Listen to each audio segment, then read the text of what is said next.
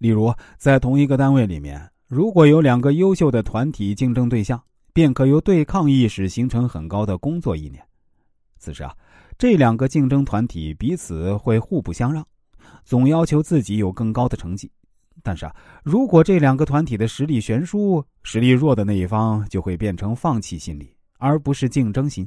因此，领导者必须小心选择欲达成目标的几个团体，以此来提高公司的整体工作意志。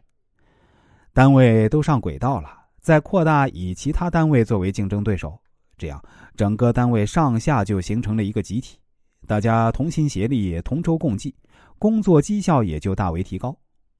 个人要好好干，就要让别人来竞争；一个团队要好好干，就要主动和其他团队竞争。本来人们可以在没有很大竞争压力的情况下生存，但生于忧患，死于安乐，主动引起敌人进攻是非常有必要的。我们接下来继续讲述啊，吃不饱的鹰犬最爱捕捉猎物，那吃饱的鹰犬则是爱动不动。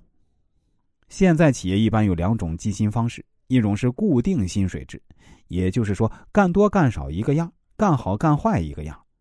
一种呢是底薪加提成，明眼人一看便知。第二种计薪方式更能调动每个人的积极性，激发团队的活力，因为人们能看到更高收益的情况下会更积极工作。反之啊，积极性就会大大下降。这里其实包含一个团队管理的重要潜智慧：不饱的鹰犬爱捕兔。有这样一则寓言啊，说的是一个车夫为了使车驴子跑得快一些呢。就把青草拴在车前面，恰巧离驴的嘴巴有半尺远。这驴啊，为了得到那把绿茵茵的青草，便拼命的向前跑。可无论怎么努力，那把青草距离驴子还是那个距离。正所谓看起来很近，走起来很远。其结果，草依旧是那把草，驴子却已不是那头精神饱满的驴子了。当然，这个寓言说的有点过分。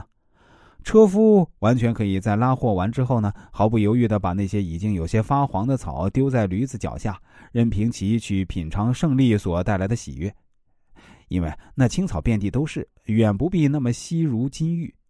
可是，在职场上毕竟是粥少僧多啊，有的官位有限，不能随意授人。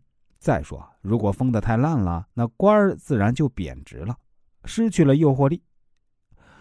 在我国古代啊，太平天国后期，在襄怀军的夹击下，太平军的处境是日益艰难。为了挽回败局，天王洪秀全采取了一种并不高明的策略，那就是大封诸王，以借此鼓舞士气。